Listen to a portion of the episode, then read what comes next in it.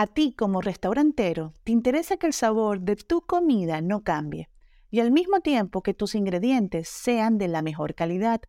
Hoy te quiero platicar de capullo, ya que es el único aceite comestible que no altera el sabor de la comida. Además, soporta temperaturas muy altas y tiene omega 3 y omega 6, que cuidan la salud de tus comensales. Pero no solo eso, capullo promueve la alimentación consciente, permitiendo que tu platillo se vea, se sienta, tenga un sabor y un aroma delicioso. Pruébalo y empieza a ver sus increíbles resultados.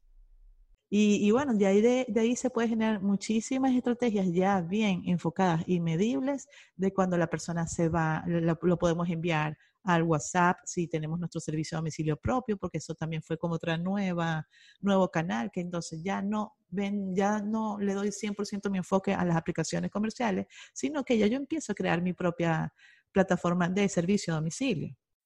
Soy Valentina Salazar. Mi pasión, el marketing y la gastronomía. Bienvenido a mi espacio Marketing Gastronómico sobre la mesa.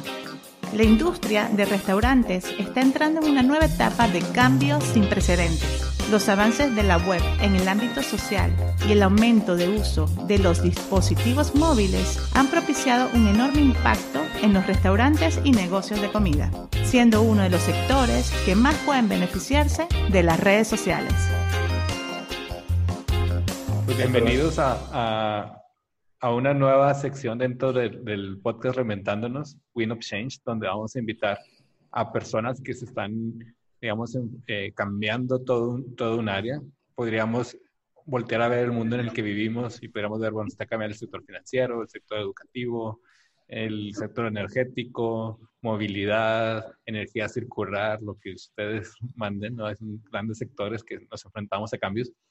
Y una parte por donde queremos empezar el día de hoy es hablar del cambio en comida eh, y en general el mundo de la gastronomía, cómo impacta todos estos cambios de comportamiento, ¿no? Y para ello hemos invitado, eh, primero les presento a Natalie Repo.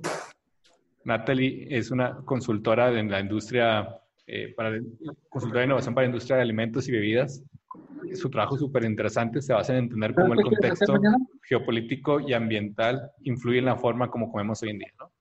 Y ha estado también eh, participando en, con, empresas como Nestlé, PepsiCo, Heineken y Danone. Eh, y también es, ah, fue directora creativa de filosofía y y está en la plataforma, creadora de la plataforma de educación Food Design en colaboración con Aprende UX, profesora de Food Design Innovation en Centro. Vamos, sale duro. Eh, por otro lado, tenemos también invitada a, Valentina Salazar. Ella es venezolana, venezolana radicada en Monterrey. Combina estas pasiones de su gastronomía y marketing digital y con ello pues, da vida al marketing gastronómico, enfocada también a, director, a dirección de eventos y consultoría de empresas del ramo eh, y su misión muy interesante para los restaurantes, más que vender comida, es ofrecer una experiencia con resultados de negocio.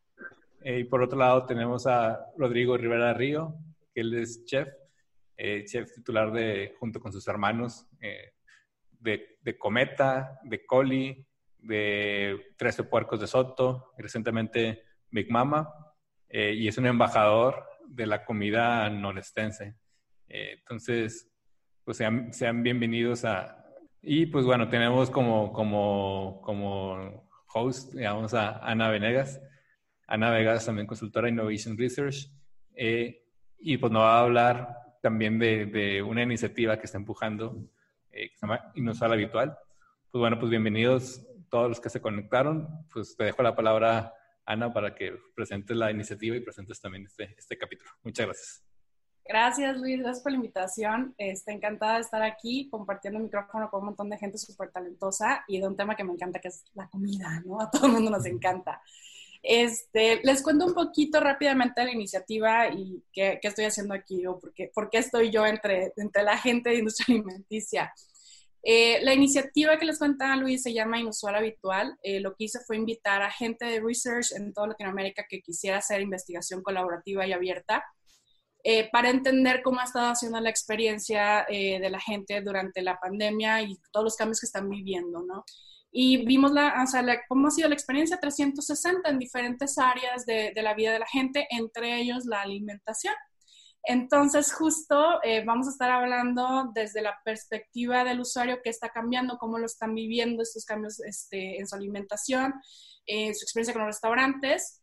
Y eh, Valentina, Rodrigo y Nati nos van a estar dando desde su perspectiva, o sea, cómo, cómo, cómo está moviendo la, a la industria, ¿no? Entonces vamos a estar viendo estas dos visiones, que eso es lo que va a estar padrísimo. Entonces les cuento, les voy enseñando este, un poquito de los, de los quotes o temas que, que vamos a ir encontrando. Hay temas que se contraponen y justo eso es lo que hace jugoso, ¿no? O sea, estamos en un momento de muchos cambios, de mucha, perdón, mucha incertidumbre y eh, eso hace que algunos temas se contrapongan y es ahí donde justo encontramos oportunidades, ¿no? Para, para generar nuevas, este, nuevas, nuevas, nuevas este, cosas nuevas soluciones en, en la industria, ¿no? Entonces, uh, revisando toda la información que teníamos de, de entrevistados eh, en Latinoamérica, eh, vimos que una de las cosas que pasaba es que la rutina del comer cambió. Esas son entrevistas que se hicieron más o menos entre marzo y mayo, que es donde estaba más dura la, la pandemia, eh, donde muchos de los países estaban ya eh, con, sin orden de quedarse en casa, menos sugerencia, ¿no? Entonces, lo, lo primero que, que salta cuando hablamos de alimentación es que ese momento de, del comer se traslada a casa. Mucha gente que antes salía eh, a comer diariamente fuera, eh, o más bien por su trabajo, comía fuera diariamente, ahora estaba comiendo en casa y lo estaba este, haciendo eh, en familia, ¿no? Y además les, les, to les, tocaba cocinar. Entonces, de alguna manera, el desacelere que hubo, el, el, cambio de actividades les permite empezar a, a experimentar con, con, comida en casa, a cambiar sus hábitos alimenticios, que ahorita vamos a ver un poco más de eso, este, y de nuevo pasar más tiempo con, con la familia. Eh, generalmente cuando pensamos en gente que come fuera de casa, decimos, ah, no, pues nivel económico medio, que va a restaurantes, pero eh, también tenemos nivel económico bajo. Eh, piensen, por ejemplo, en un albañil, sale muy temprano de, de, su casa en la mañana, desayuna y come fuera, este, a veces en, en, en y regresa hasta la noche en su casa, ¿no? Entonces, cuando hablamos de comer fuera, hablamos en realidad de, de cualquier nivel socioeconómico. Eh, y entonces, en este, en, en, este cambio de ahora estoy comiendo en casa, no significa que la, que la gente solo esté cocinando y no haya eh, adquirido lo que son alimentos preparados, ¿no? Eh, el delivery, de hecho, se convirtió en el canal de ventas principal eh, para los restaurantes eh, para poder sobrevivir sin embargo, eh, este cambio al delivery, pues eh, encontramos que representó retos muy importantes para el restaurante. ¿Por qué? Eh, porque sí, sí, sí, por ejemplo, Didi Uber Eats dijo que hubo un crecimiento en sus ventas del 45%, que se empezó a registrar muchísimos más restaurantes dentro de las, de las plataformas. De hecho, Uber Eats sobrevivió gracias este, a Uber Eats eh, porque el servicio de Uber pues se tuvo que parar por cuestiones de, de la pandemia. Eh, pero sin embargo, esto no, no, necesariamente, hasta donde entiendo, no, no, es bueno para los restauranteros en el sentido de que este tipo de plataformas se están llevando desde el 25 hasta el 30% de, de sus ingresos o sus ventas, ¿no? Entonces son nuevos retos. Este, si antes yo tenía un 30% de ventas por medios digitales, ahora el 70-80% de mis ventas son delivery o por medios digitales como restaurante. Y eso pues está siendo este, este, de nuevo un reto, algo importante, ¿no? Entonces, algunos restauranteros están hablando sobre que esto no está siendo redituable para ellos, es que sí funciona como estrategia de posicionamiento de marca, eso es lo que hablan, pero no, no está siendo a lo mejor lo que ellos eh, esperan a manera de ingresos, ¿no? Entonces, de nuevo, o sea, es, nada más este cambio de programa nos trae como tres retos principales o tres retos fuertes, que es el, el cómo podríamos, si ya, si solo estoy ahorita eh, dando delivery, entonces, ¿cómo como restaurante podría extender la experiencia en mi restaurante al momento del consumo en casa, ¿no? O sea, ¿cómo, cómo extiendo la, es, no nada más la experiencia, sino la esencia de mi experiencia, este, cómo me la llevo a ese momento de consumo en casa? Porque la gente extraña los restaurantes. Luis, tenías mood, disculpa. es el mute. Aquí se abre para, para que nuestros invitados puedan, ahora sí, opinar desde, su trinchera, ¿no? Creo que eh, cada uno, uno como, como, quizás podemos empezar por, por, por Rodrigo, yo creo, por, por, lo que está viviendo él en carne propia en, en, en, el restaurante, ¿no? Así es, pues mira, creo que, creo que una parte muy importante o que nos ha tocado vivir es, tenemos que entender que en la parte restaurantera, que es, es, mi expertise, es en la parte en la que estoy yo, es muy diferente la parte tanto administrativa, costos, todo lo que engloba una parte operativa de un restaurante de venta a público, eh, en el sentido de que lo tienes en tu sala, nosotros decimos el restaurante convencional, a lo que sería un restaurante enfocado en delivery, que sería una dark kitchen o estos negocios donde no tienes al cliente y nada más va para afuera, ¿no? Una de las grandes cuestiones en que nos peguen la parte de los costos en un restaurante normal es en la parte de los metros cuadrados, ¿no? El metro cuadrado dentro de una plaza comercial o en un restaurante, en un local eh, mucho más armado, pues obviamente es muchísimo más alto, en el cual si tú estás en una dark kitchen donde no tienes eh, esta parte donde quieres que el cliente esté al lado de ti, pues obviamente es mucho más económico y no precisamente tiene que estar en un lugar tan concurrido o que tenga un posicionamiento de mercado tan próximo, pero sí en una zona que te aguante los cinco kilómetros para vender, ¿no? Entonces, una. Otra es cuando tú tienes un restaurante de una gama alrededor de los 700, 750 pesos, normalmente tu utilidad de vida, haciendo las cosas súper bien, estoy hablando que un muy buen restaurantero que lo maneje muy bien, es alrededor de un 15%. Si tú tienes un 15% de utilidad de vida, estás del otro lado, eres un super genio en un restaurante convencional. Y en un restaurante normal, que es el, perdón, en un restaurante de delivery, si tú lo llegas a tener a un 45, 50%, es lo que debe ser, menos las comisiones de, la, de, de, estas plataformas, pues ya te está quedando algo. Me vuelvo al punto actual en el que estamos. Un restaurante normal donde el 15% es tu evita o es tu utilidad lo que vas a jugar, acabas metiendo una plataforma de este estilo que se lleva del 30 al 40%, pues ya no te queda nada. Entonces, ¿Qué es lo que tú tienes que hacer? Tienes que rediseñar todo. Tienes que empezar desde cambiar el menú, porque tus food costs en un restaurante normal te llegan, pongo un ejemplo, un restaurante de carnes por el estilo, o estos restaurantes que nos gustan mucho con el cachofo y todo eso, que son un excelente eh, eh, caso de éxito, normalmente tienes unos food costs del 50%. Entonces no te da, o sea, no te da el número. Entonces, ahorita, ¿qué pasó? Que nos obligó a hacer dark kitchens todos, nos obligó a irnos a este nuevo concepto de cocinas en el tema de delivery. Entonces, lo primero que tuvimos que hacer es, a ver, el menú actual que tenemos no funciona. ¿Por qué? Porque los costos son muy altos en food Entonces, cuando todos los cocineros hablamos de reinventarnos, que, que creo que es una palabra que ya se puso muy tangible, muy de moda, lo que tuvimos que hacer es, de nuestro menú, cuáles son los platillos que tienen la rentabilidad para poder absorber un 35% o un 30% de estas eh, eh, nuevas plataformas, ¿no? Entonces, ahí es donde viene la parte difícil. Aparte, no es lo mismo competir con un negocio que paga 20 mil pesos de renta en un dark kitchen donde tiene todos los eh, equipos a un restaurante que pagamos 200 mil pesos de renta porque estamos en una plaza comercial. Entonces, no nos da, ¿no? Esa sería como que la parte de la problemática la que yo veo. ¿Qué fue lo que se tuvo que hacer? Migrar totalmente ha sido un tema de migrar. Y yo lo veo en los tres restaurantes que tenemos, ya cuatro que nació a través de COVID.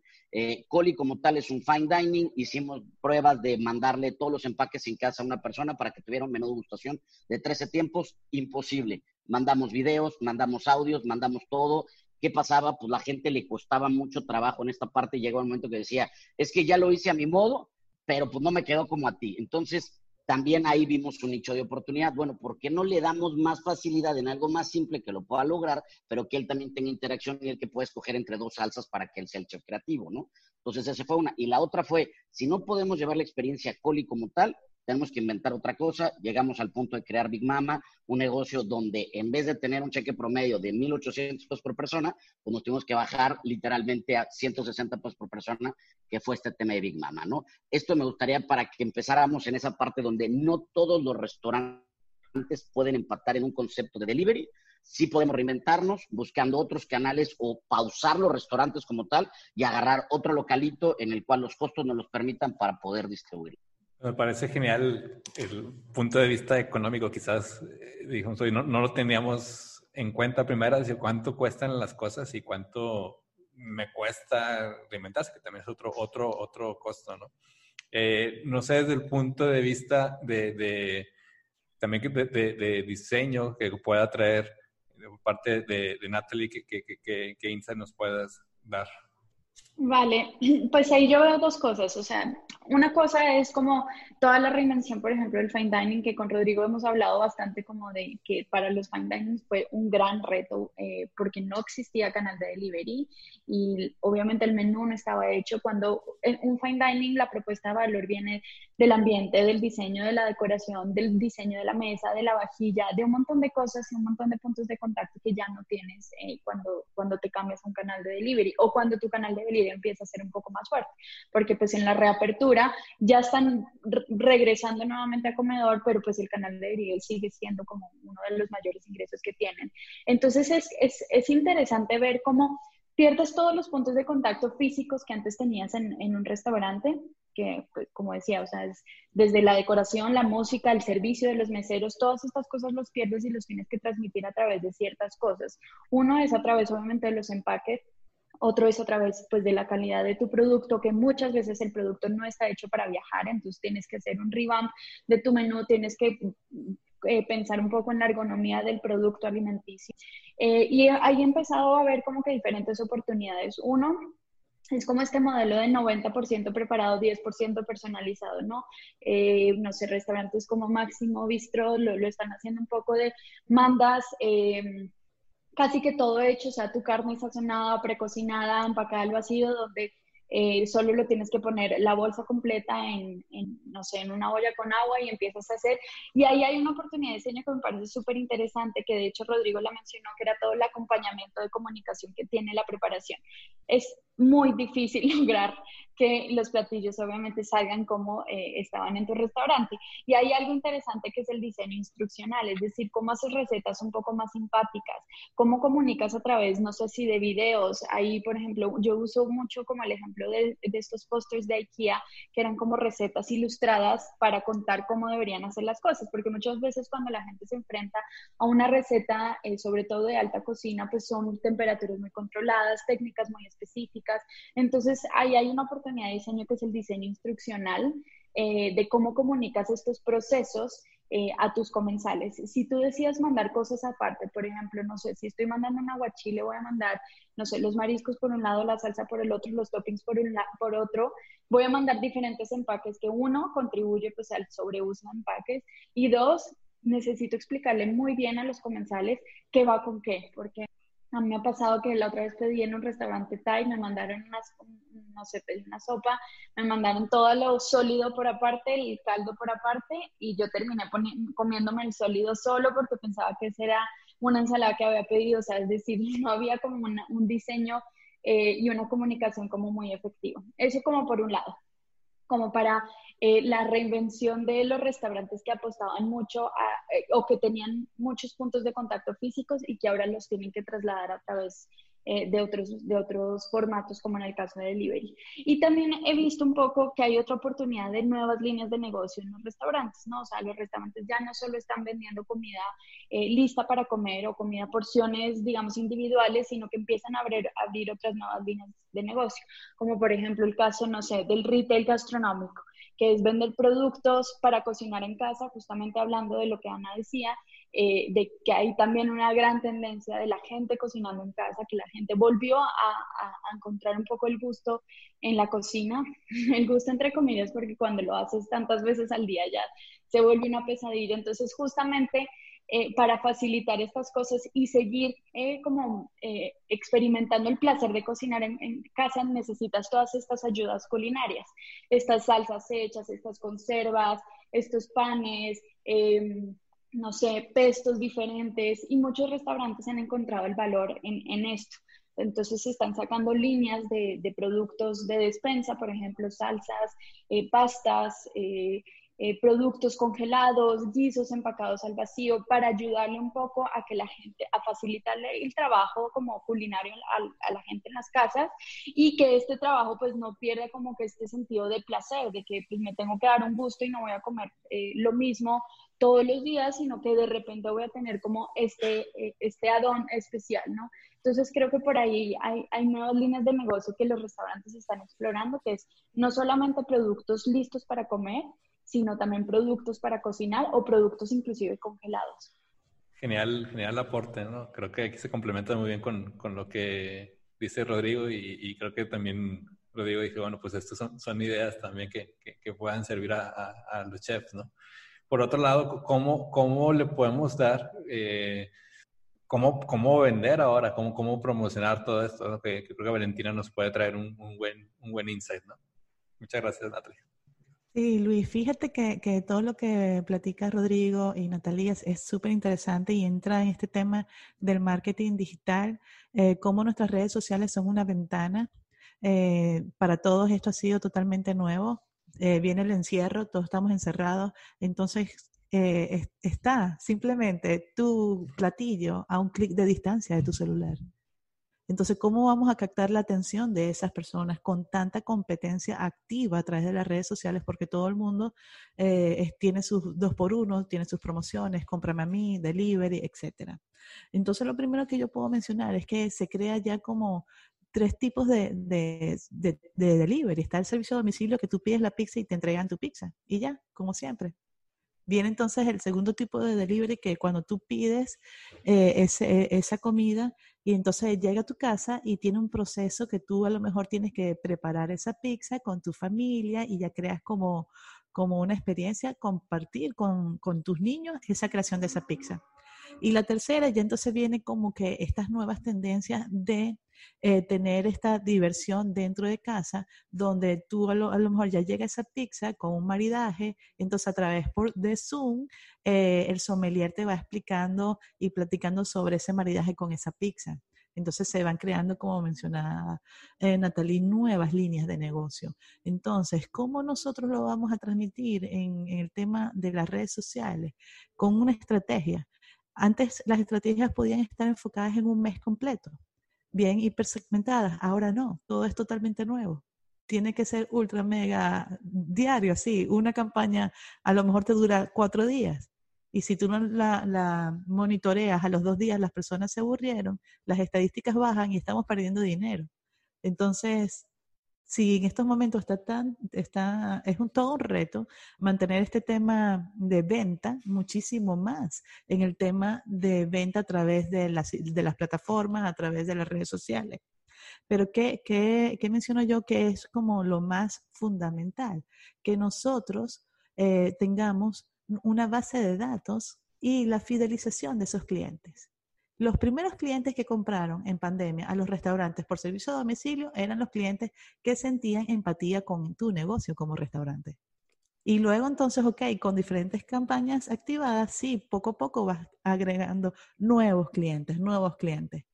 Pero entonces aquí lo más importante es eso, empezar a cultivar la fidelización y adicionalmente este tema de cómo sería la experiencia desde hasta, vi muchísimos casos, ¿no? atiendo muchas personas de diferentes partes de Latinoamérica que tenían su negocio cerrado. Entonces, cuando empezaron a vender por servicio a domicilio con una tarjetita de agradecimiento, le ponían a la persona que compraba, esa persona le tomaba una foto y la ponían en una historia. Entonces se empieza a crear ese lazo también de hermandad y apoyo de pertenencia, de pertenencia local. Y, bueno, de ahí, de, ahí se puede generar muchísimas estrategias ya bien enfocadas y medibles de cuando la persona se va, lo, podemos enviar al WhatsApp si tenemos nuestro servicio a domicilio propio, porque eso también fue como otra nueva, nuevo canal, que entonces ya no ven, ya no le doy 100% mi enfoque a las aplicaciones comerciales, sino que ya yo empiezo a crear mi propia plataforma de servicio a domicilio para atenderlos a través de WhatsApp. Eh, el, el mismo empaque como mencionaba Natalie, en, la misma experiencia general, que cuando te llegue la comida tú digas, ok, eh, acepto que no va a llegar la misma comida del plato de la mesa del restaurante, pero sí yo lo puedo abrir y a lo mejor tiene una tarjetita, a lo mejor tiene un proceso, a lo mejor tiene un mensaje, eh, tiene hasta un link del tipo de música que puedo poner, que es mi, mi, playlist de Spotify del restaurante. Eh, muchas veces hasta pusimos casos de una pequeña eh, como un pequeño, ¿cómo que se llama? Un borde, como si fuera de, un, de una foto, que entonces ahí está el hashtag del restaurante, una frase y, y, una, y una firma de agradecimiento y la persona ponía ese marco y le tomaba foto al platillo. Entonces es como que, em, ¿sabes? Empezar a tener que, muchísima creatividad, a pesar de que no se puede invertir mucho dinero en, en materiales, pero mucha creatividad para poder nosotros como negocio de comida impulsar el boca a boca digital que es el oro puro en estos momentos para nuestros negocios. muchas gracias, Valentina. Me, me, hace mucho sentido todo lo que cuentan. Este, creo que algo que, que, luego de repente se nos olvida por ser restaurantes, era justo lo que hablaba Valentina al final, de que o sea, la música, ¿no? En, en, en, Service Design siempre hablamos de que tenemos cinco sentidos y que tenemos que diseñar para esos cinco sentidos, ¿no? Y en la cocina a lo mejor tenemos el gusto que es muy obvio, pero algo tan simple como, eh, decía Luis, pues yo recuerdo que a mí me gustaba, ir, por ejemplo, Peace and Love y la razón por la que me gustaba ir a Piso es porque la música era buena. Entonces, ¿cómo, cómo traslado esa, esa experiencia de ir al restaurante ahora estar en, en, casa? ¿no? Entonces, tengo que pensar en esos, en esos cinco sentidos, no nada más este, en, en la comida. Creo que tenemos un montón de, de, opciones, como ustedes mencionaron, o de puntos donde, donde intervenir, que es el momento de la entrega, el empaque, el, unboxing entonces, nos requiere, tal cual como dijo Valentina, de mucha creatividad. Eh, les voy a ir compartiendo, em, les voy a hablar de, cosas que, que, externaron los usuarios y que creo que son tensiones, que son fuerzas que, que, de alguna manera nos van a estirar hacia, hacia, direcciones diferentes y que tenemos que empezar a conciliar y ser creativos sobre cómo podemos enfrentar estos retos, ¿no? Uno de ellos es el, la higiene, que va a ser un nuevo factor de decisión en, en el consumo de alimentos.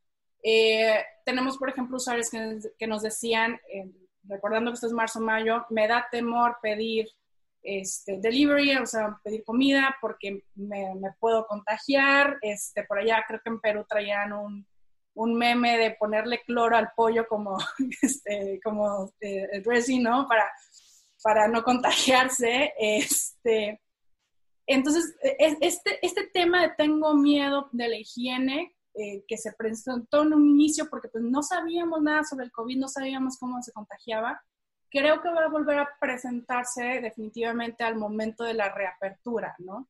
Este asunto que decíamos de cómo voy a garantizar que la experiencia de, eh, creo que es muy pronto a lo mejor para hablar de reapertura, pero, pero el momento de reapertura va a ser importante. O sea, ¿cómo voy a garantizar o qué protocolos voy a tener para que la, la, la higiene este, vaya, de alguna manera garantizar que está seguro física y psicológicamente nuestro usuario dentro del restaurante, no nada más el comensal, sino también los empleados, eh, porque veíamos también en entrevistas que algunos empleados eh, de, restaurantería, de restaurantería nos decían, no, es que ahora son muchos más pasos, o sea, hay mucho más, mucho más trabajo que tengo que hacer este, para poder dar el servicio, ¿no?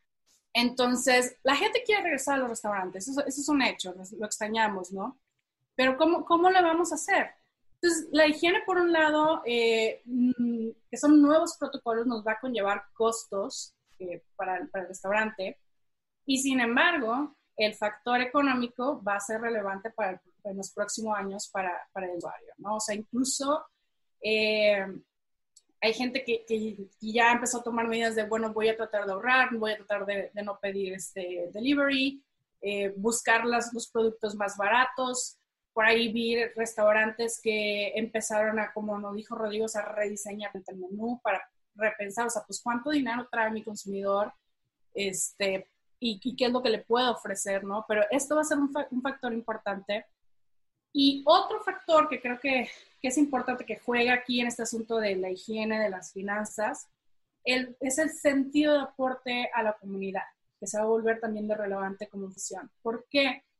como que eh, por ahí hay una, investigación muy interesante donde nos dicen que la preocupación más importante para la gente o la preocupación más este, fuerte ahorita para la gente es qué va a pasar financieramente en el futuro, ¿no? O sea, cómo nos va a impactar esto económicamente en los próximos años, ¿no? Entonces, como cuando la gente piensa en crisis, que es lo que piensa que se, que se avecina, automáticamente ya lo tienen súper posicionado en su mente, es vamos a consumir local, ¿no? Para poder apoyar a, la, a, este, a mi economía, a la economía de, de mi ciudad, este, a la economía de, mis vecinos, voy a consumir local. Entonces, este, este, este sentido de pertenencia a una comunidad, eh, y no nada más comunidades, de pertenencia al país también, eh, pertenece a, ciertos círculos sociales y el aporte a esas comunidades, a esos círculos eh, sociales o a lo que pertenezco, se va a volver relevante, ¿no? Vamos a ver gente que está, por ejemplo, aquí tenemos, decidimos empezar a consumir más comida por delivery porque es una cadena en donde todos apoyamos, ¿no? Quiero ser solidario con otras personas que tienen negocios locales. Y empezamos a ver eh, cómo la gente, como respuesta a toda esta crisis financiera también, o todo este... Eh, el perder el trabajo, había gente que había perdido trabajo, empezaron a, generar eh, sus propios productos, sobre todo alimenticios, estamos hablando de snacks, antojitos, con entregas a domicilio, y entonces pasaba que ahora el vecino lo vende, ¿ya? Y hablábamos de una transferencia también de, de confianza, porque pues es mi vecino, lo conozco, entonces confío que él en su casa está siguiendo algunos protocolos de higiene y que no me va a contagiar, ¿no? Entonces, hay como todas estas nuevas tensiones eh, sobre las cuales diseñar, ¿no? Me nacen algunas, este, algunas ideas de oportunidades, una es cómo podríamos rediseñar nuestra oferta para adaptarnos al, bolsillo comenzar, eh, al bolsillo, perdón, de comenzar, cómo integramos estos nuevos protocolos a la experiencia tanto del usuario como del empleado, ¿no? Que decíamos, a si vamos a recibir al, usuario al momento de reapertura y, y, este, y le vamos a requerir que use cubrebocas o, o, seguir cierto protocolo, ¿cómo se lo vamos a comunicar de tal manera que no, no genere dolor en la experiencia, ¿no? O cosas como cómo generar un sentido de pertenencia y aporte en la comunidad desde el restaurante. Me parecen que son retos súper, súper interesantes este, y que de alguna manera se jalan entre ellos, ¿saben? van en direcciones como, como, como opuestas eh, y también, por meterle una capa de complejidad a las preguntas, chicos, hablando de costos, eh, había una tendencia ya de, la gente preocupada por el medio ambiente, ¿no? Que es la, parte ecológica. Entonces, con, con, la subida del delivery estamos viendo todos estos nuevos empaques y estamos generando eh, más basura y eso al final de cuentas este, está ahí para la gente y el, el COVID, los cambios climáticos que estamos viendo está generando más, más awareness. Este, creo que es una tendencia que, que, se va a mantener, esa tendencia de hacia lo ecológico, a consumir lo que es sustentable. Entonces, ¿cómo todas estas fuerzas que nos están jalando en la industria restaurantera las podemos, pues, navegar? ¿Qué han visto ustedes, chicos? ¿Qué nos pueden contar? Yo creo que ahí sí nos, si no, de nuevo creo que Rodrigo nos puede aportar mucho porque él está está viendo como que durante la pandemia, previo y un poquito hacia, hacia futuro. Claro, mira, creo, pues ahora sí que, que, que, es algo en el cual nos tocó vivirlo de primera mano en un tema complicadísimo. Íbamos con un principio de semestre súper bueno en el tema de ventas en, en nuestros restaurantes y pues de repente nos cae esta cubetada de agua helada, ¿no? Pero entonces, ¿qué fue lo que nosotros tratamos de, de, hacer para poder entender hacia dónde íbamos? Y creo que, creo que vale la pena empezamos a ver esta parte de cadena de valor, ¿no? Nosotros para hacer que al cliente le llegue el platillo, ¿de dónde proviene todo este rollo, ¿no? Entonces empezamos a ver que tenemos tres grandes factores. Tenemos la parte del productor, tenemos la parte del restaurante o recurso humano, como la llamamos nosotros, y luego tenemos la del parte del cliente. Entonces empezamos a ver las problemáticas de cada uno de ellos dentro de esta situación y cuáles eran las cosas que a cada uno le importan, no le importan, le interesan, les cuesta o están teniendo un tema de dificultad, ¿no? Entonces empezamos en la parte número uno, que nosotros dijimos, ¿por qué no le ponemos un valor a cada una de ellas. Y nosotros dijimos, hagamos tres valores. El tema del valor de la responsabilidad, el tema de la honestidad con la comunidad productiva y el tema de la gratitud hacia nuestro cliente. Esas fueron como que las tres vertientes que nosotros agarramos, ¿no? En el tema de las responsabilidades, somos un negocio que tenemos 250 empleados en los restaurantes, que tenemos que hacer que sobrevivan, que tenemos que hacer que ellos puedan mantener con un trabajo para que obviamente tengan flujo hacia sus familias, ¿no? En el tema de la gratitud, en el tema, perdón, de la honestidad, es yo sé que no te puedo pagar porque al final de cuentas todos les debíamos a nuestros proveedores porque pues, es un tema de crédito normal. Pero también sé que tú tienes productos que son perecederos que si no los vendes se van a echar a perder. Entonces ahí es donde entramos ese rollo, ¿no? Y luego nos vamos con el cliente, que es, sé que estás bajando tu ingreso, porque también te están bajando tus sueldos y todo el rollo, pero me quieres seguir comprando, pero ya no tienes el mismo dinero para comprarme. Entonces, por ese tema de gratitud de que aquellos que nos están comprando, pues obviamente tenemos que darles mucho más de lo que estaban esperando y tenemos que darle mayor sentido de las cosas, no tanto en el producto, sino en ese storytelling atrás. Entonces, empezamos en un tema, ¿no? Lo que es la parte de seguridad eh, alimentaria o en el tema de sanidad, nosotros decíamos, la gente está empezando a cocinar en casa, la gente está empezando a ver de dónde vienen las cosas, empezando por el tema del restaurante. ¿Quién es el que me trae? Si es el negocito que estaba en la esquina donde antes me encantaba ir a echarme mis taquitos de noche, pues como que ya no me está dando tanta confianza, porque antes no pasaba nada, pero ahorita ya veo que no traen cubrebocas y que llega mucha gente y como que ya no es lo más higiénico posible, ¿no? Entonces desde ahí ya me empiezo a hacer para atrás. Ese me habla de la rastreabilidad donde el cliente ve de dónde viene su producto. Pero ¿qué pasa con nosotros los restaurantes? Es el mismo miedo que nos da, pero para atrás. Oye, ¿sabes qué? A mí antes me traían esta calabacita que venía de tal lado, pero pues no sé muy bien ni quién era el que me la traía, pero el chiste es que me llegaba al restaurante.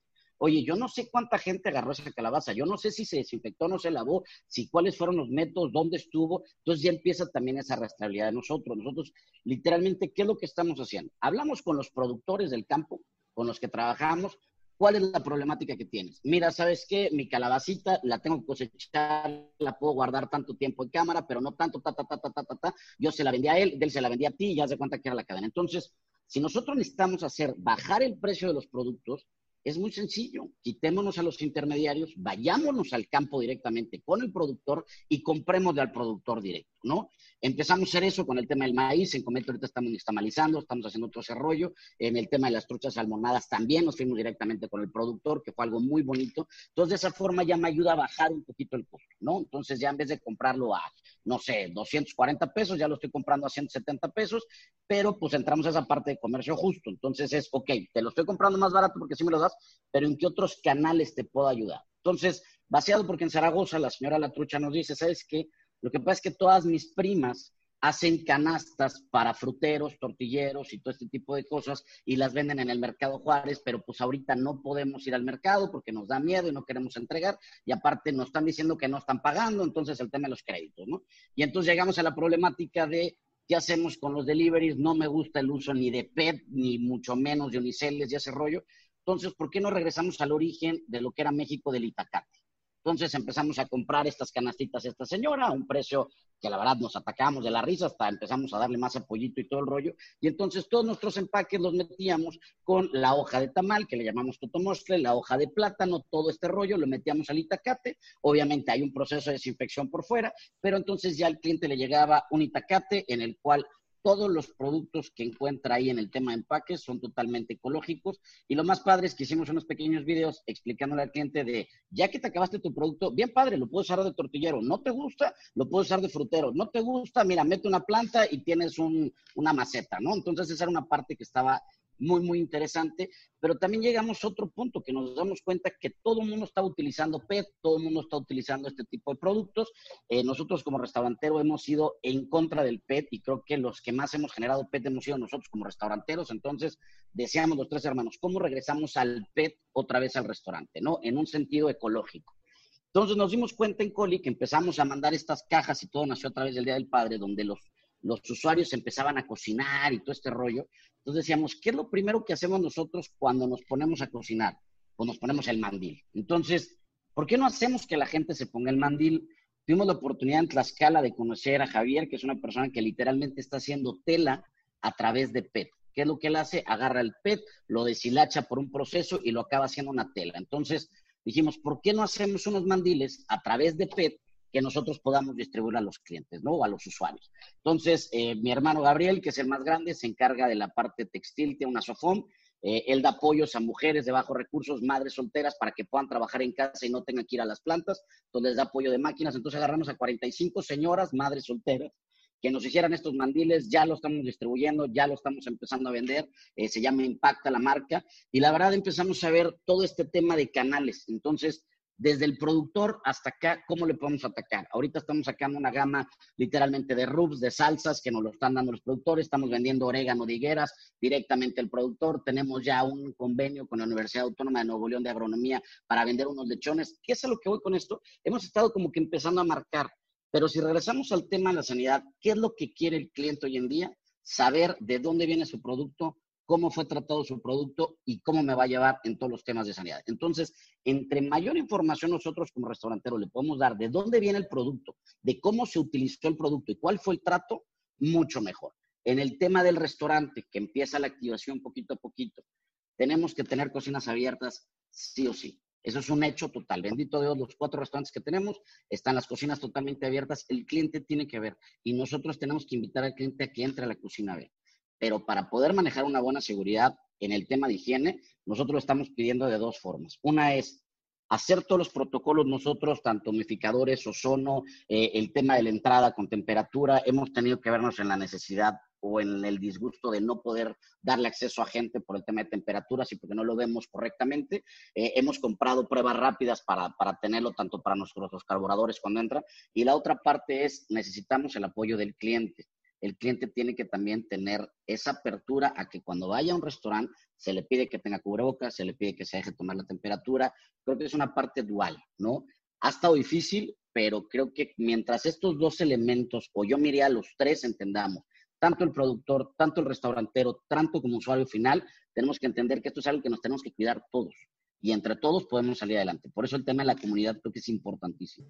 Interesantísimo también de ese, ese, ese punto de vista. Y me encantó cómo está este punto de, de, de, rastrear de dónde vienen los productos, pero también al mismo tiempo esto que comentaba Ana, de cómo se creó esta comunidad local, o sea, como que yo también crear ese vínculo de confianza, en especial con, con mi productor, eh, ver cómo está batallando él, cómo se abren canales entre ellos, como que también veo una, una comunidad tanto que se puede ver como local, pero también una comunidad entre los mismos productores, proveedores, digamos, y, y restauranteros. ¿no? Eh, ¿cómo, ¿cómo, ves tú, eh, Natalie, desde el punto de vista de estos, estos índices que nos compartes? Eh, Ana. Gracias, Rodrigo. Bueno, buenísimo, gracias. Sí, a mí el tema de la comunidad me parece clave y, o sea, y desde que yo lo empecé a platicar con Rodrigo, con todo el trabajo que estaba haciendo con los proveedores, me pareció que era súper clave. Eh, y después empecé a tener varios clientes que, de, de, restaurantes que querían entender un poquito cómo habían cambiado los drivers de consumo y es impresionante cómo cambió de repente eh, las motivaciones para, por escoger o seleccionar un restaurante.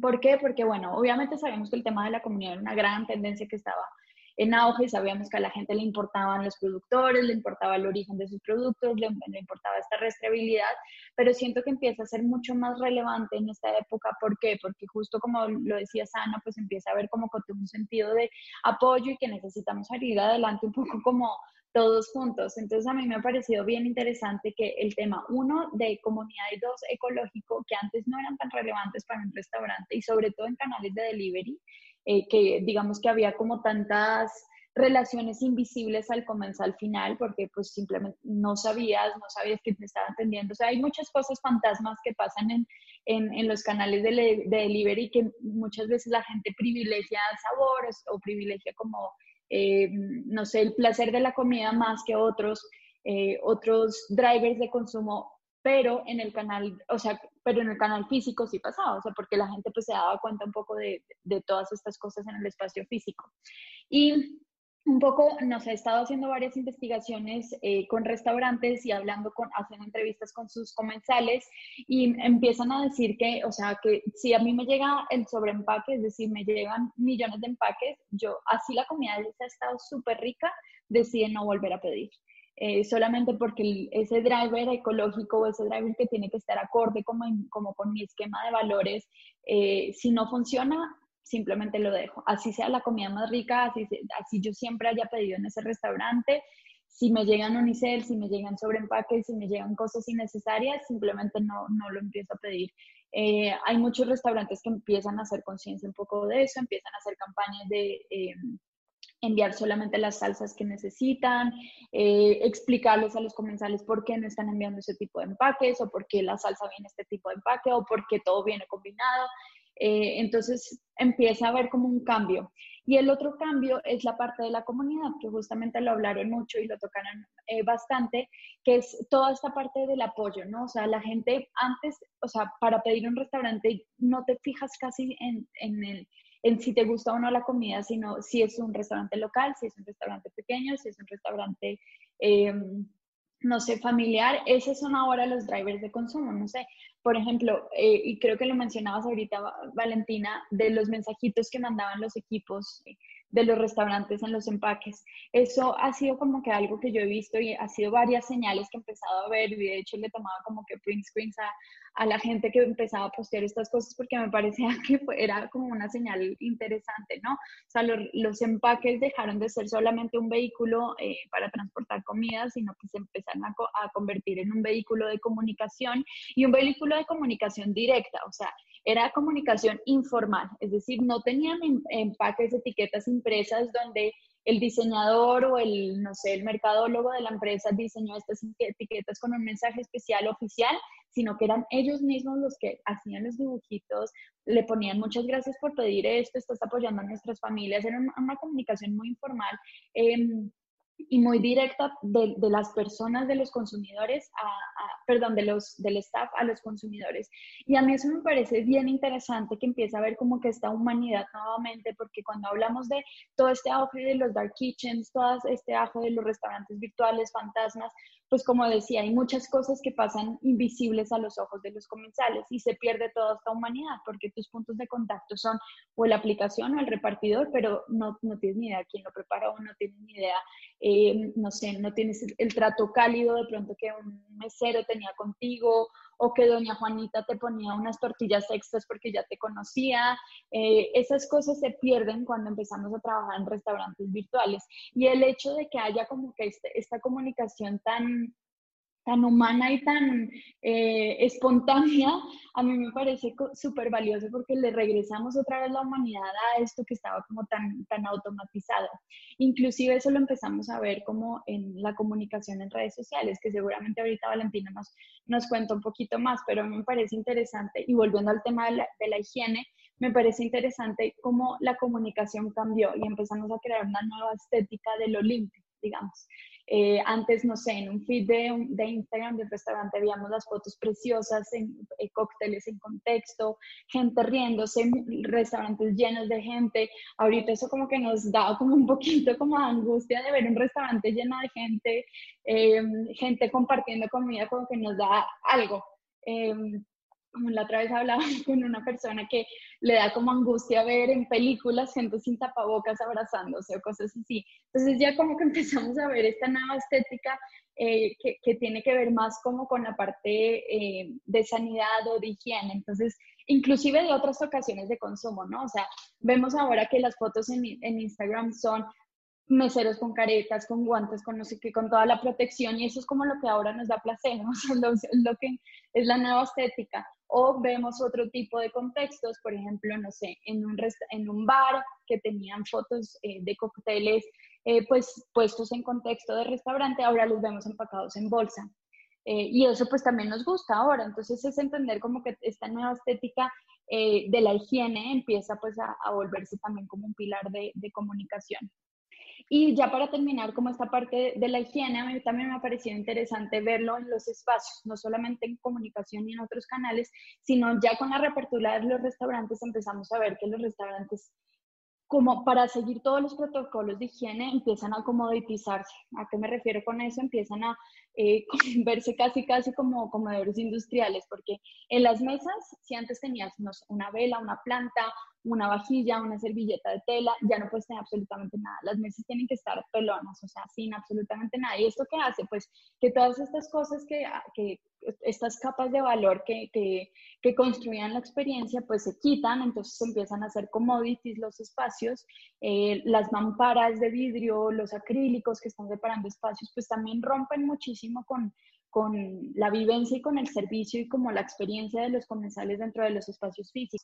Y hay un ejemplo que me parece bien interesante y esa canción de México, en Jardín Juárez empezó a, hacer su división, de, se convirtió en un vivero, entonces ahora es un restaurante vivero y en vez de poner mamparas de vidrio, mamparas de acrílico, empezaron a hacer las divisiones de espacio a través de plantas, entonces tienes mini jardines eh, en todo el espacio donde pues empiezas a ver otra nueva estética, ¿no? O sea, ya no, o sea, en términos de diseño creo que hay una oportunidad bien interesante eh, de arquitectura y de diseño interior y es cómo comunicas esta sana distancia o todos estos protocolos de higiene que tenemos que seguir de una forma diferente, que no necesariamente tiene que ser con capsulitas o con vidrio, que muchas veces es, uno, complicado de limpiar y dos, te aísla mucho como de la experiencia que estabas construyendo, ¿no? Entonces, como a través, por ejemplo, de plantas o de otro tipo de configuración, otro tipo de layouts, empiezas a, cumplir esos protocolos, pero de una forma. Es súper, súper bonito el rescato, eso lo de la estética de la humanidad y cómo en apariencia que, que, que, que estos protocolos pueden ser fríos, cómo podemos darle ese twist, ¿no? Y hacerlo, hacerlo mucho más cálido, hacerlo retornamos curiosamente hacia la humanidad, como que no terminamos de aceptar o sea, que la vida no es así, sino más bien hay que darle ese, ese, plus que, que, dan los restaurantes. Eh, gracias, Valentina. ¿Tú cómo ves desde el punto de vista del marketing digital, el marketing gastronómico? Fíjate que el tema de la comunidad, esto viene también a, a romper paradigmas con el tema del marketing digital, porque la mayoría de los restaurantes lo que muestran a través de esta comunicación son sus platillos entonces, ¿cómo creo comunidad siendo un restaurante? Entonces, cuando yo siempre menciono que cada restaurante tiene un alma propia, así tiene, tú tienes como, como persona tu alma y tu propósito, igual como un restaurante. Entonces, es como, ¿cómo sacar eso a la luz? ¿Por qué eh, pusiste ese negocio? ¿Cuál es tu historia? ¿De dónde viene? A lo mejor es de la familia, a lo mejor, eh, no sé, pasaste una situación muy difícil y de ahí salió la idea de poner tu taquería. Es mostrar a los demás cuál es tu porqué como restaurante, cuál es tu propósito como negocio. Entonces ahí es cuando entra, eh, ok, yo tengo proveedores que, que les compro, tengo mis clientes frecuentes, contar las historias de estos proveedores, de esta comunidad que te ayuda a ti a hacer negocios. Ha sido, wow, súper interesante y fascinante cómo utilizar las herramientas que tenemos en estos momentos. Cuando empieza todo este tema del COVID, eh, es como que, bueno, ¿qué hacemos? ¿Qué hacemos? Y empezó, empezó, como pueden ver ustedes, muchísimas transmisiones en vivo en Instagram.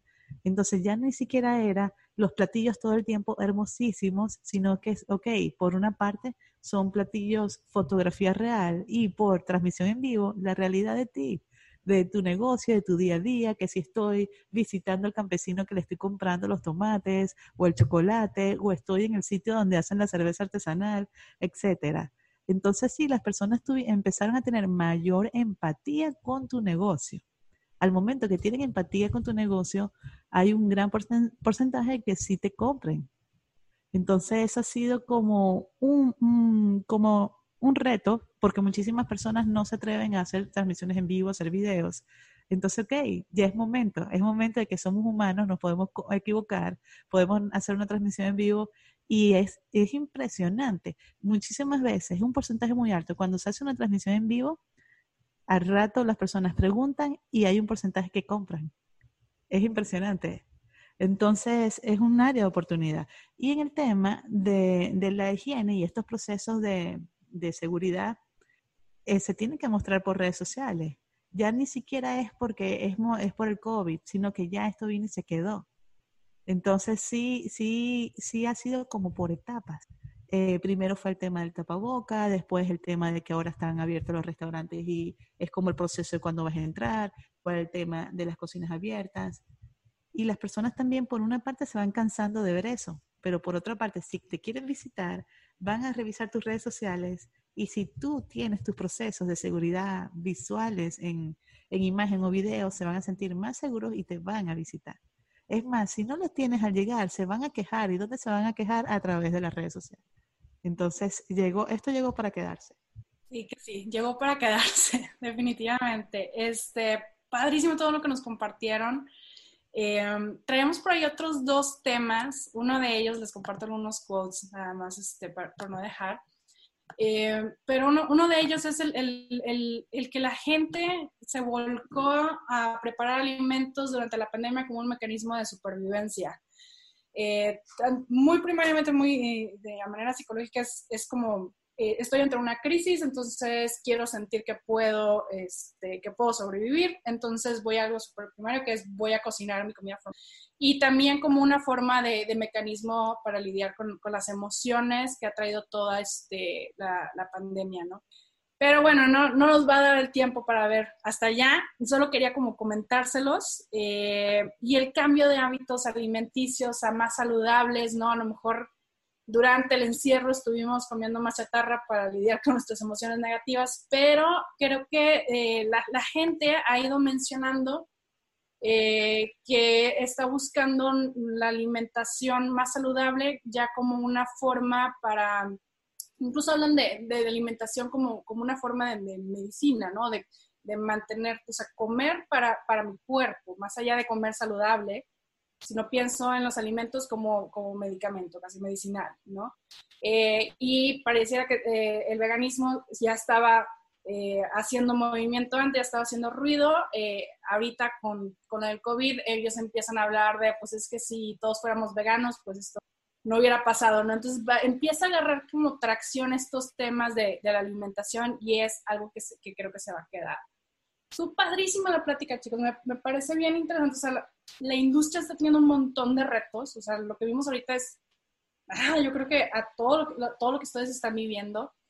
Eh, y creo que todo lo que nos contaron nos invita a, a, afrontar estos retos de manera creativa, ¿no? O sea, ¿cómo le entro al tema de comunidad? ¿Cómo le entro al tema de ecología? ¿Cómo le entro eh, al tema de, de extender la experiencia en el consumo en casa? Y todo eso este, ¿cómo se llama? Pensando en el bolsillo del, consumidor y en el bienestar, no nada más, o sea, de, ingresos en mi restaurante, sino de mi cadena también hacia atrás, ¿no? O sea, mis proveedores. son, son retos súper, súper interesantes eh, y veo que están encontrando soluciones muy, muy creativas.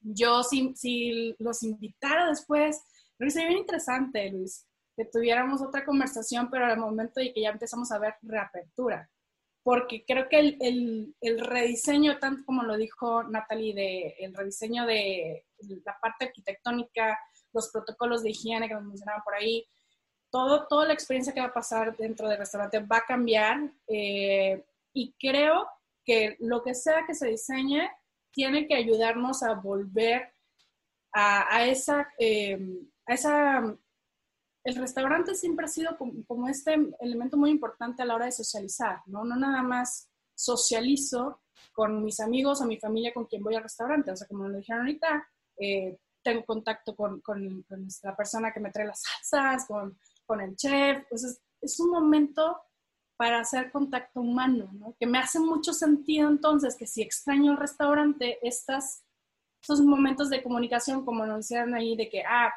eh, pongo gracias con plumoncito en, en, tu empaque o como nos decía Valentina, estos, estos, estos em, perdón, que en Instagram estoy haciendo eh, en vivo, estoy pasando la información, o sea, se vuelve una comunicación más auténtica, ¿sí? De nuevo, estoy, estoy extrañando el contacto humano.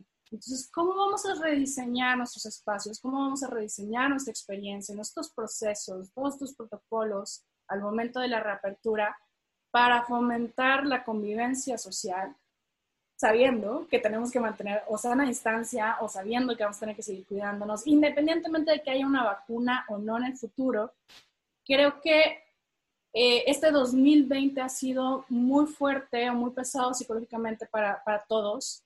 Eh, y tal cual creo que como lo vimos a lo mejor acá en Monterrey al menos, eh, cuando pasamos la crisis, no sé si recuerdan la crisis de seguridad, 2009, 2010, 2008, nos tardamos mucho acá los novenses en volver a salir a la calle. Nos dejó como esta herida social, eh, donde nos tardamos en volver a confiar. Entonces creo que de alguna manera vamos a volver a ver esto, eh, saliendo del 2020, nos vamos a, a, a tener como esta herida psicológica y nos vamos a lo mejor a enfrentar algunos miedos, sí, con la desesperación de ya quiero salir, ya quiero ver gente, pero con este miedo, con este pequeño miedo, ¿no? Con, con este, me, me, me, paro un poquito a pensar antes de esa. Entonces va a ser bien interesante que al momento de reapertura ojalá pudiéramos tener la oportunidad de volver a platicar este, sobre qué se está haciendo y cómo podemos rediseñar para, para volver a activar esta comida. Yo quiero volver a salir con mis amigos al restaurante, chicos. Eso es lo que pasa. Sí, creo que, que, de nuevo, o sea, como estamos viendo ahorita, vamos, hasta que esta interacción en, el restaurante y ese, ese, nuevo comportamiento, porque va a ser un comportamiento después, ¿no?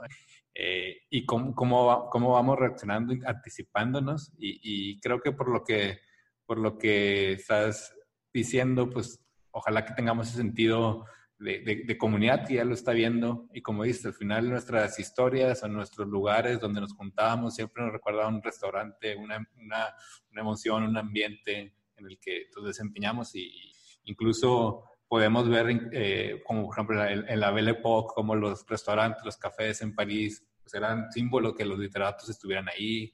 Eh, esta, eh, o, incluso aquí en Monterrey, Rodrigo, que, que, admiramos y queremos mucho, pues que todo lo que ha hecho por la comunidad norestense, o pues representa esa, esa, comunidad, esa vuelta al origen, ¿no? Entonces, creo que va a ser muy, muy interesante y como también la comida va a representar también un elemento de, protección, ¿no? De decir, mira, esto es lo que tengo y esto es lo que sigue estando aquí, pues COVID, ¿no? Entonces, creo que va a haber una, una nueva identidad y gran parte de, en, las ciudades también, gran parte de ello va a ser gracias a la, comida y a la gastronomía. yo sí creo que, que, que, sí va a haber un, un, un, boom, ¿no? Y también en ese sentido estoy, estoy optimista. Eh, y sí creo que sí vale la pena tener una, una segunda parte, como bien dice Sana. Eh, no sé si alguien guste comentar, alguien de, los, un pequeño tiempo aquí para, para comentar a alguno de las personas que nos, que nos visita y si, y si alguno de, de, nosotros, bueno, Valentina, Natalie o Rodrigo quieren hacer como una especie de, de cierre.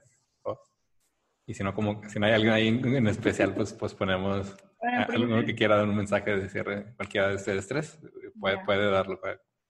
Si quieren, damos un minutito a ver si alguien quiere abrir su micrófono de, los invitados, ¿no?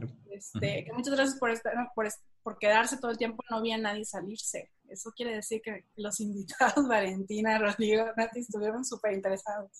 Hola, a mí sí me interesaría compartir algo, si me lo permiten. Eh, mi nombre es Jesús Talamantes. Eh, mi negocio principal, bueno, mi negocio es la maicería. Por ahí ya tuvimos algún tiempo el gusto de trabajar ahí con Rodrigo y sus hermanos. Y nuestro enfoque principal primero es compartir algo de la tradición, que es el pan de lote, y después el suministro también hacia los restaurantes. Y obviamente, como ser el, proveedor del restaurante, es el... Ahí está. Es el, es el, este, el canal principal que, que, hasta ahorita se nos ha cerrado un poco. Sin embargo, comparto mucho la, la, la, la idea de ver cómo hacer colaboraciones eh, con amigos, con otros proveedores, con restauranteros, eh, etcétera, ¿no? ¿Cómo, cómo así eh, trabajar de la mano? En este caso, ¿cómo abrir, cómo abrirnos ahora sí a la venta al público final? Para mí esa es ahorita la problemática, ¿no? El, el cambio de enfoque, de decir, primero soy un proveedor de restaurante y ahora que el restaurante tiene problema, que no los dejamos de atender tampoco, pero Ahora, ¿cómo llego más allá? ¿Cómo comparto? ¿Cómo, cómo transmito la, la, idea? ¿Cómo, eh, cómo, te, te vendo al final? O sea, no, no es lo mismo. He, sentido mucho esa diferencia en el, poder concreta o el poder llegar a, crear un engagement. Eh, vaya, se me hace bien interesante el tema del storytelling, de cómo de cómo poder eh, este, em, compartir el marco que nos, que nos va rodeando, cómo hacer que la gente lo entienda y en dado caso cómo lo adopte también como suyo. Eh, eso ha sido un reto muy, muy, bastante, muy grande, ¿no? Y ahorita con esto que comparten por aquí, eh, me, llevo, me llevo muy buena tarea. la verdad es que mm, tengo tiempo de no hacer transmisiones en vivo, las estuvimos haciendo por un rato, pero, pero eh, creo que es momento de, de, reactivarlas, de, generar comunidad, de ver, todos estos puntos, estoy tomando mis notas, ¿no? Este, entonces, eh, de veras les agradezco, Rodrigo, felicidades por el proyectazo. A los demás no tengo el gusto de conocerlos, este, pero, pero igual nos ponemos sus órdenes. Eh, y, bueno, de veras que son bienvenidos todos estos comentarios que están haciendo y vamos a, a, ver cómo también seguir fortaleciendo. Nuestro, ahorita nuestro enfoque también es eh, fortalecer la exportación. Ya exportamos un poco y ahora, bueno, ver cómo crecer para allá. Este, en dado caso, luego, eh, Valentina, me gustaría tener una plática contigo. Entonces, pero bueno, eh, así era, quisiera, mi, mi, participación creo que sea muy corta y, nada más felicitarlos y agradecerles que compartan esto, que se abran estos foros de discusión, porque al fin de cuentas son externas las inquietudes y entre todos se hace un círculo virtuoso en el que tenemos diferentes perspectivas y nos nutrimos todos. Entonces, eh, eso, es lo, eso es lo bello de todo esto. Entonces, yo les agradezco que nos hayan eh, abierto la liga, que se haya formado el grupo. Me gustaría seguir más en contacto con ustedes también, este, viendo y, tomando conocimiento de lo que ustedes saben. Entonces, eh, muchísimas gracias. Eso es todo. En sí, yo quería compartir que, bueno, muchísimas gracias por la oportunidad y a Jesús. Eh, en sí, muchas veces me preguntan eso, cómo iniciar o cómo compartir, transmitir eh, en redes sociales y básicamente hay tres puntos, ¿no? El primero es para compartir, tienes que compartir tema de viralidad, que está el tema eh, de la belleza, si es hermoso el producto, en el caso del, maíz, en el caso de la siembra, del campesino, eh, tienes que compartir la parte emocional.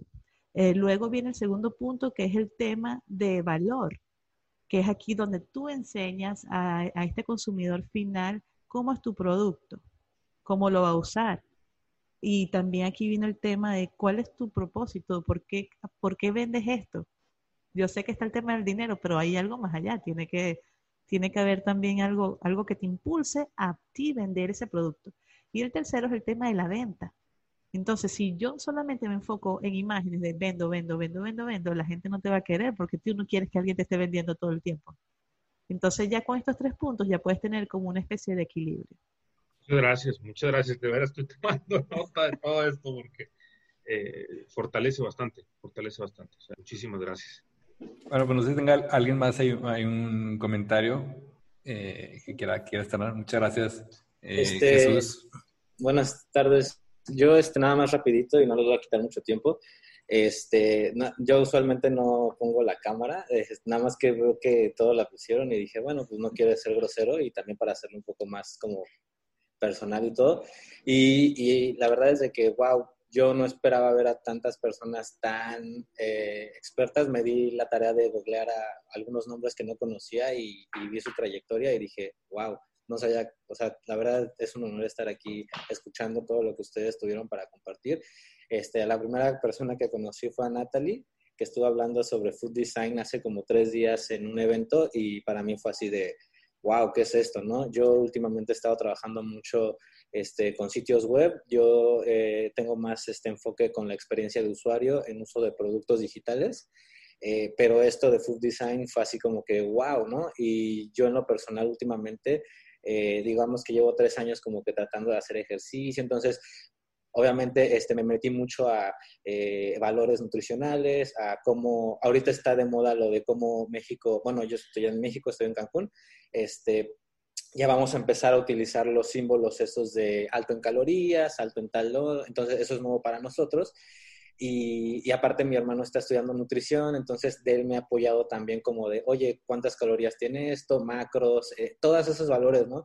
Entonces ahorita eh, lo que hacen Natalie y lo que hacen ustedes de fusionar la experiencia de usuario y todo esto que viene de ecología, de mejor alimentación, de la experiencia de usuario, de cómo le comunicas, o sea, todo eso la verdad está súper interesante y me gustaría, si es de posibilidad de Ana, pues tener una segunda parte de esto estaría excelente. Yo la verdad, al principio eh, ella dijo, no, pues me voy a saltar esto y que no sé qué. No interrumpió obviamente porque ya vi que estoy, estoy, eh, hay gente de otro nivel, pero yo sí le quería decir, oye, no te pases nada por alto porque pues yo realmente quiero escuchar cada palabra, ¿no? Entonces, ojalá y si es posible, se pudiera hacer otra, o sea, otra plática igual y pues encantadísimo. Gracias a todos, este, los, pues ahora sí que a todos, a los que están aquí, tuvieron participación y pues esto ya nada más felicidades. Muy interesante. Ahí les mandé invitación al LinkedIn para que me acepten. Claro que sí. muchas gracias y qué, qué padre que estás ahí en Cancún con razón. Ahí se ven las, las palmeras y todo demás. Ah, Aquí sufriendo calor de Monterrey, pero, pero ah, bien. Estamos en la playita, casi, ah. casi. Aquí estoy a, la playa afuera. Ah, no es cierto. es que piensan que como vivimos en Cancún, tenemos la playa aquí afuera, casi, casi. Sí, sí, sí. No, es grande. Eh, pues muchas gracias por conectarte, la verdad que... Gracias, gracias. Que, que, que sí anima mucho tus, tus, comentarios y también pues tu punto de vista de la nutrición pues también tiene mucho que aportar. Eh, y sí, seguramente pues tendremos una, una, una, segunda, una segunda parte. Eh, y, ya, digo, creo que como dice Ana, sería interesante ver cómo, eh, eh, porque finalmente habrá, va a haber un nuevo comportamiento que quizás ahorita no estamos viendo hasta que se reabra un poco y cómo, cómo reacciona, ¿no? Y cómo cada tipo de, de usuario, restaurante también se, se, se, molda a ello, ¿no? O sea, creo que va a ser bastante, bastante interesante, ¿no? Eh, pues bueno, no sé si, si, si tengamos una, una, una, rondita rápida de, cierre con cada uno de los tres. Y pues muchas gracias por, por estar, por conectarse. Eh, gracias también a pues, Valentina, Natalie y Rodrigo que, que suman todo su, su, expertise, que es, que es muchísimo y la verdad que creo que llena muy bien la perspectiva y todo lo que trae Ana también con, con, con la investigación de, de inusual habitual. Si quieren empiezo yo, pues igual agradecerles por este espacio, la verdad que estuvo bien interesante, siempre es un placer hablar con, con otras personas que se dedican a esto desde diferentes disciplinas, con Rodrigo, con Valena Luis, a ti ya te conocía, pero estuvo increíble, Ana, felicidades por la investigación, creo que tienes unos insights muy interesantes y claramente da para segunda y tercera edición de esto. Eh, entonces, bueno, por mi parte encantada, encantada de continuar esta conversación. Eh, interesante. Seguramente este tema lo vamos a seguir tocando. Cada día nos topamos con nuevos retos, cada día encontramos nuevas formas de hacer las cosas. O sea, es, creo que un proceso como de constante aprendizaje. Eh, y muchísimas gracias a todos por la invitación y por la participación y, y aportes de cada uno. Y también de los invitados. Y a Irving, muchas gracias por conectarte. Bueno, este, pues sí, la verdad que yo también siempre, siempre ha sido un honor. Eh, Luis, Natalie, Valentina y Yana, que acabo de tener gusto de conocerte. Impresionante todo el research que hiciste. La verdad que, así como tú, Jesús, también yo también estoy haciendo mis notas porque también aprendo de todos ustedes y me ayuda muchísimo. Eh, créeme que estamos, eh, eh, estas cosas que tú comentas, Jesús, de esta de repente impotencia, ¿no? De cómo saber, Créeme que también todos los restauranteros las estamos viviendo en todas las escalas por haber. He hablado con restauranteros que tienen alrededor de 20, 25 restaurantes en toda la República y están en la misma problemática. Entonces, ¿qué es lo que me han entendido? La cocina siempre ha sido evolutiva, eh, pero ahorita está evolucionando en un, ahora sí que en una cajita de ratón donde le están dando 25 mil vueltas, ¿no? Vamos súper revolucionados, creo que todos los temas que comentan eh, Ana, hay que seguirlos viendo porque semana con semana, mes con mes, están cambiando. Entonces tenemos que seguir nutriéndonos y nutriéndonos y ver por dónde va este rollo. La verdad que es un placer, les agradezco mucho la invitación, a la gente que se conectó, muchas, muchas gracias. Y, yo insisto, si hay una segunda, yo superpuesto porque yo sigo aprendiendo y necesitamos seguir estando aprendiendo y necesitamos, creo yo que como restauranteros o chefs o cocineros, eh, pues ya tenemos que aprender de todos, o sea, desde antropología, historia y todas las cosas eso por haber, porque es lo único que nos va a ayudar a salir adelante. Y como comunidad, todos estamos en esto y para salir creo que tiene que ser todos juntos y esa va a ser la mejor forma. Buenas, buenas tardes, no sé si por ahí eh, yo también quisiera agradecerles un poco de todo lo que nos compartieron. Este, mi nombre es Alejandro Prado. Yo principalmente estoy en el sector de, de los plásticos, llamémosle Sé que no son muy agradables los plásticos en el mercado ahorita actualmente. Sin embargo, pues bueno, una de las cosas que nosotros estamos intentando también eh, revolucionar, nosotros nos enfocamos a la fabricación de garrafones, tapas, envases, este, de PET de diferentes eh, gramajes y de diferentes capacidades. Eh, yo agradezco, la verdad, eh, todo este foro, la verdad es algo padrísimo tanto mi esposa y yo estamos este, involucrados pues, en todo ese tema de consumo. Este, mi esposa es directora de mercadotecnia de Grupo Tajín.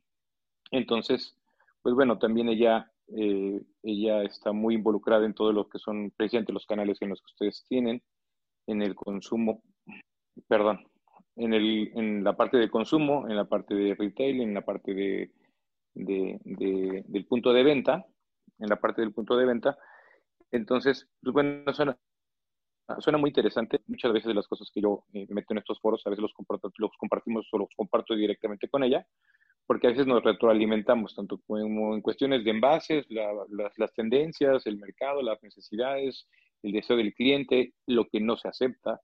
Entonces nosotros hemos estado también, eh, como fabricantes de envases, pues también buscamos la, algunos aditivos para la aceleración de la degradación del PET, de la tapa, etcétera. Entonces, para proveer, precisamente como este foro lo marca, muchas necesidades de, los clientes, eh, del mismo productor, inclusive como restaurantes o como eh, hay muchos, nuestro mercado está enfocado mucho en lo que son eh, jarabes, aceites, eh, bebidas, aguas, agua para...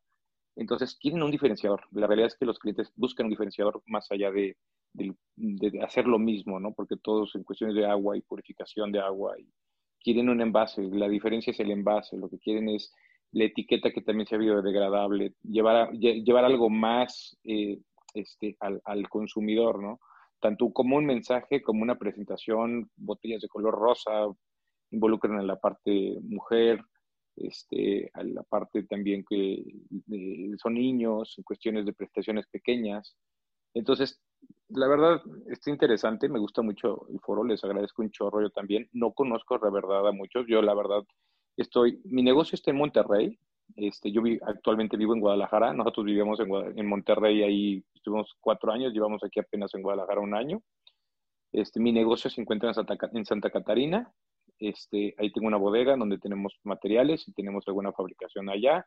Fabricamos también en, en, la Ciudad de México y actualmente, pues bueno, por trabajo de mi esposo también me tuve que mover aquí, aquí a Guadalajara. Y bueno, pues estamos empezando también un nuevo mercado igual, creciendo, o sea, que ahora sí que mi esposa me ayuda a expandir mi negocio. Este, pero pues afortunadamente también estamos aquí abriendo tiendas, este, y bueno, la intención es eh, pues, estar en contacto, presentarme, agradecerles toda la información que dan, es padrísima, y eh, pues bueno, pues ojalá y no, no perdamos el contacto. Yo me reuní aquí por la, el grupo que tenemos de pymes, entonces me pasaron la liga y la verdad, pues, este, como les digo, gracias, gracias por todo. Y si nos pudieran mandar a lo mejor una, una liga o podemos estar en contacto para conocer un poquito más del perfil de cada uno, puesto que a veces, bueno, pues, a veces sale alguna idea, ¿no? A veces sale algo, una necesidad y no sabemos bien quién es quién. Y este, no sé, a lo mejor eso nos puede ayudar a ser un poquito más, más estar más unidos, ¿no? Ok, muchísimas gracias, Alex. Este, nos faltó, perdona, Valentina, de, cerrar. No sé si tengas alguna pregunta puntual, Alex, o... No, no, no, principalmente ese, era mi, mi, mi, punto, ¿no? Compartirles un poquito de esto, discúlpenme por la interrupción, pero sí, sí, más que otra cosa, pues digo, adelante Valentina, digo, sí, sí, sí. me falta concluir bien una vez esto. Venga, Valentina no, a todos. Al, al, finalizar, siento que, eh, como menciono, juntos somos más. Entonces esto, estos foros son no para divertirnos, es para, aprender. Y qué bonito que todos estamos tomando notas, todos vamos tomando nota de los demás. En sí es importante, como dice Alex, eh, compartirnos los contactos de alguna u otra manera para seguir en contactos y así ver de qué manera nos podemos seguir apoyando. Eh, me pueden seguir en Instagram como Valentina Salazar MX. bueno, de verdad, mil gracias por la oportunidad. No, hombre, a, ustedes, este, por hacer ruido, los invito a que si quieren compartir sus notas, tómenle fotos, lo suben y lo posten con en LinkedIn para, para seguir compartiendo esto, ¿no? Eh, creo que también más adelante Luis les, les compartirá el link de donde se queda guardado este, el video para que también si lo quieran compartir con otras personas. Luis, ¿nos despides ahora sí? Pues muchas gracias, Ana. Eh, muchas gracias a nuestros invitados, Valentina, Natalie, Rodrigo, a los que se conectaron. Eh, pues la verdad que ojalá que sí va a haber un segundo episodio. Eh, digamos que Wind of Change pues salió una iniciativa de Ana y de un servidor y dice, bueno, hay áreas que ya estaban cambiando antes de COVID y ahorita con, con toda esta contingencia están cambiando todavía más. Entonces somos conscientes de, de ello y también pues hay muchas personas y es como una especie de rendir tributo a estas personas también como Valentina, Natalie y Rodrigo que cambian la industria de, de, la comida ya desde antes. Entonces creo que va a ser bastante interesante como, como otros sectores también van cambiando. Eh, esto lo subiremos al YouTube channel de, de Polymath y lo subiremos también a Reventando en los podcasts, eh, que lo pueden seguir en Spotify, en, en Apple, en Google Podcasts. Y ahí invitamos a personas que están enfrentándose a un cambio organizacional o nos están dando herramientas para alimentarnos para el futuro, ¿no? Pero bueno, este, este, va a ser una nueva sección, este, este Win of Change, ¿no? Entonces, pues bueno, pues muchas gracias por, por conectarse. eh, Ana va a agregar una cosa con todo gusto. es que tenemos un montón de información. Sí. Realmente vimos todas las áreas de vida de, de, de una persona, ¿no? Este, las, las la metodología que seguimos fue muy eh, del estilo etnográfica. Este, entonces no hay representatividad estadística, pero sí nos da un, como una visión, es como una ventana, qué es lo que está sucediendo con, con la gente a, a, nivel Latinoamérica, porque tenemos, este, creo que son como de nueve países que tenemos entrevistas. Muchas gracias de nuevo a todos los colaboradores de Inusual Habitual, es gente que quiso regalar su tiempo para hacer investigación, o sea, por amor al arte, ¿sabes? Lo único que les dábamos a cambio es de que tú nos mandas tu entrevista de Argentina, Venezuela, donde quieras, y yo te doy acceso a todas las demás entrevistas este, que generaron todos los demás colaboradores. Entonces, tenemos este, alrededor de 40 y tantas entrevistas, casi 50 entrevistas, me parece, de, de diferentes países que generan información desde de, muchas áreas porque la entrevista fue como muy, muy abierta, muy exploratoria, ¿no? Entonces, tenemos información sobre temas de salud mental, temas de, de convivencia familiar, este, temas de, de, cómo los maestros y los alumnos están adaptando ¿no? este, a, a esta nueva realidad. Están ahí todas, la, el tema financiero, de repente hay información, o sea, hay, hay, hay mucha información para rascarle eh, que pudiéramos seguir compartiendo y seguir hablando de, de estos temas. Este, entonces, por eso, por eso también of Change, que tenemos toda esta información, ¿cómo la compartimos? ¿no? Genial. Muchísimas gracias, Luis, por invitar a, este, a, a esta gente que es súper talentosa. Estoy muy, muy, muy, este, muy contenta de conocerlos, chicos. Es mi primera vez conociéndolos. Pues muchas gracias. Eh, pues bueno, nos, nos, seguimos viendo y les digo cómo le vamos a llegar a hacer un link. Eh, pues nos puede explicar, eh, escribir a, a hola, a hola también les hacemos llegar. También les recomendamos seguir pues, pues, toda esta tribe que trae Ana, an, habitual e inusual, en todas las redes, en LinkedIn creo que es donde publican un poquito más, ¿no? Tenemos eh, nuestra página también, perdón, inusual-habitual.org, que ahí están algunos artículos que la mis, los mismos colaboradores, como tienen acceso a toda la información, ellos están generando este, artículos con la información que se publican ahí y que se han estado publicando también en Pues bueno, pues muchísimas gracias y, y pues bueno, nos estamos viendo y ahora pues voy a reventar algo. Muchas gracias. Hasta luego. Adiós. Para más información sobre el maravilloso mundo del marketing gastronómico, te invito a seguirme en mi Instagram como Valentina Salazar MX y en mi fanpage como Valentina Salazar Marketing Gastronómico. Mi página web valentinasalazar.com. Te invito a descargar en Amazon mi, ebook Checklist para los restaurantes en la era digital, donde podrás conocer y seguir un paso a paso de cada una de las plataformas que tenemos en redes sociales, cómo crearlas desde un inicio hasta su fin.